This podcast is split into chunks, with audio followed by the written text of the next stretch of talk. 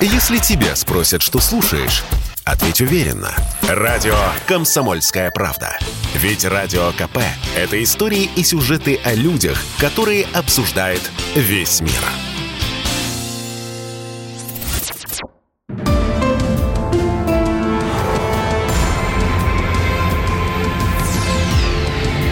Авиакатастрофы.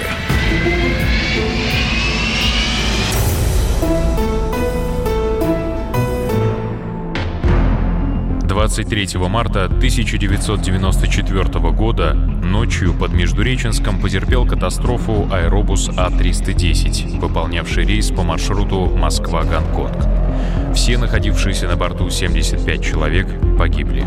Главной причиной катастрофы стал ребенок за штурвалом. Реконструкция событий. 23 марта 1994 года, 17 часов 39 минут. Рейс 593 российских авиалиний разгоняется по взлетной полосе Шереметьево и берет курс на Гонконг.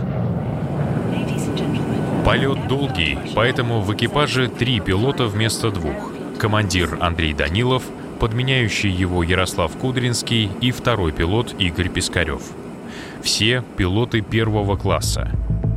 Незаметно наступает ночь, и пассажиры понемногу засыпают. Отправляется отдыхать и командир Андрей Данилов. Его место занимает Ярослав Кудринский. Время без 20 час ночи, и он зовет в кабину из салона двух своих детей, 13-летнюю Яну и 15-летнего Ильдара. Вместе с ними в кабину заходит и Владимир Макаров, друг семьи, тоже летчик. Кудринский предлагает дочери занять место за штурвалом. Иди, садись сейчас сюда, на мое место. Хочешь? Пап, подними меня. Новосибирск контроль, Аэрофлот 593. Проходим вашу точку на эшелоне 10-100. Аэрофлот 593 опознаны. Продолжайте следовать по маршруту. Ну что, Яна, будешь пилотировать? Нет. Держись за штурвал, держись. На кнопки не нажимай. Вот эту красную не трогай. Пап, а это можно крутить? Новокузнецк слева, видишь? Мы так низко летим? 10 100 метров. Это много, да? Много. Ярослав Кудринский решает продемонстрировать дочери пилотирование самолетом. Стоя за ее спиной, он начинает крутить задатчик курса. Автопилот послушно поворачивает машину круто влево, затем вправо. Яна неловко пытается покинуть кресло. Подожди, не торопись. Я и так осторожно. Теперь с разрешения отца командирское кресло занимает 15-летний Ильдар. Владимир Макаров снимает его на видеокамеру. Кудринский снова крутит задатчик курса, и самолет снова начинает выполнять те же самые виражи — влево и вправо. Снимается, летчик. Снимаешь? Да, снимаю. Это крутить можно? Да. Если крутить влево, куда самолет пойдет? Влево. Так, смотри за землей, когда будешь крутить. Поехали влево. Влево крути. Здорово! Пошел, да? Влево идет самолет? Идет. Сейчас вправо пойдет. Ты ему авиагоризонт нормально поставь. Автоматика в соответствии с командами Кудринского послушно поворачивает самолет влево, потом вправо. Одновременно с этим Эльдар начинает крутить штурвал, как ему говорит отец. Но он не попадает в такт автоматики. Видя, что штурвал крутится не в такт с ней, та отключается. Теперь пилотирование полностью подчинено штурвалу. Пилоты этого не замечают. Отключение автоматики можно было бы распознать по поведению штурвала, но Кудринский этого сделать не мог по понятным причинам, а второй пилот подумал, что изменения в поведении штурвала связаны с действиями Ильдара. Так или иначе, но факт отключения автоматики летчиками не был распознан. Сигнализации на этот счет тогда на аэробусе не было. Летчики думают, что самолет летит на автопилоте, но на самом деле он в руках Эльдара. В этот момент дочь отвлекает Кудринского от контроля за параметрами полета и действиями сына. Что ты, Яна, хочешь? В первом классе вы будете только спать. Не бегай там, а то нас с работы выгонят. Между тем, штурвалы немного повернуты вправо, и самолет, подчиняясь им, начинает поворачивать именно туда. Летчики этого не замечают. За окном ночь, горизонта не видно, а на приборы никто не смотрит. Ильдар, находящийся в кресле командира, первым замечает что-то неладное и обращает на это внимание занятого разговором с Яной отца. А чего он поворачивается? Сам поворачивается? Да, А почему он поворачивается? не знаю. Курс не собьешь? Нет. Он все-таки зону крутит, ребята. Мы в зону пошли, ожидание. Да? Конечно. Пилоты думают, что автопилот направляет самолет в зону ожидания.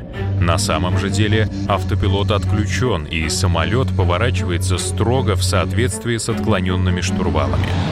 Вместо того, чтобы их выправить, пилоты обсуждают, почему же самолет поворачивает. Тем временем крен все увеличивается и достигает 45 градусов. Это предельно безопасное значение для самолета. Крен развивается, и вот он уже 50 градусов. Летчики по-прежнему ничего не делают. Кудринский за сыном не видит показания приборов. Сигнализации о критическом крене нет, и тут начинается тряска. Ребята! Держи! Держи штурвал! Держи! Скорость в обратную сторону, в обратную, обратно!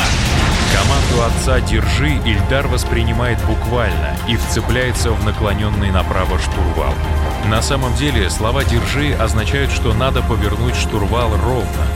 Это правильно понимает второй пилот Игорь Пискарев и начинает выправлять самолет. Но тот уже задрал нос, и действия Игоря неэффективны. Кроме того, он сидит в кресле, далеко отодвинувшись от штурвала. В таком пристегнутом положении, да еще и в условиях нахлынувших перегрузок, очень трудно управлять самолетом. Лайнер в критической ситуации оказывается в руках пацана. Между тем крен достигает уже 90 градусов, и пилоты окончательно теряют ориентацию. Обратную! Влево крути, влево! В обратную сторону, вправо крути, вправо, да влево, земля, вот! Влево крути! Влево! Вправо! Право? Влево! Земля вот! Ильдар, выходи! Выползай! Выползай назад, Ильдар! Выходи! Выходи! Выходи, говорю! Полный газ! Дал газ! Полный газ! Да я дал газ, дал! Какая скорость? Я не смотрел на прибор. Так, так.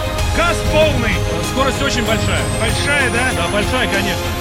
Тряска продолжается, звучит сигнализация. Пространственная ориентировка пилотами потеряна. Самолет наклонен вправо на 90 градусов, да еще и нос задран высоко. Второй пилот Игорь Пискарев отклоняет его вперед. Самолет сильно разгоняется вниз. Скорость снижения достигает 200 метров в секунду. Это очень много. Наконец, Пискарев выводит самолет из правого крена, но нос продолжает оставаться сильно опущенным. Самолет под большим углом продолжает нестись к земле. Второй пилот Пискарев со всей силы тянет штурвал на себя. Перегрузки составляют 4G, как на истребителе. Кудринский в это время никак не может занять свое кресло.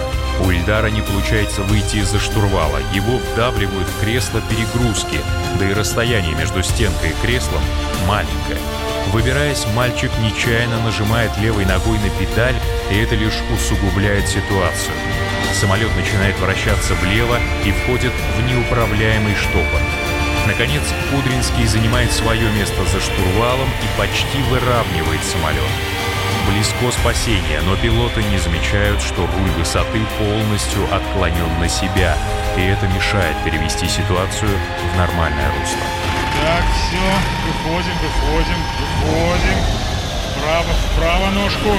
Большая скорость. Убери газы. Прибрал. Потихонечку. Опять! Вправо не крути. Скорость добавил. Сейчас выйдем. Все нормально. Потихоньку на себя. Потихоньку. Потихоньку, блин. Самолет начинает неуправляемо вращаться. Кудринский лихорадочно ищет способы, как вывести его в нормальный полет, но высоты не хватает, и лайнер врезается в землю.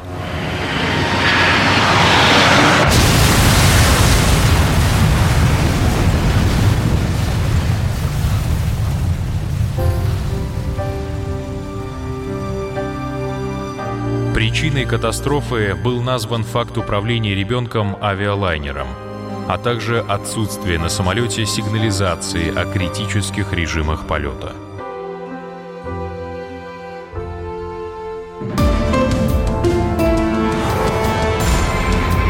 Авиакатастрофы.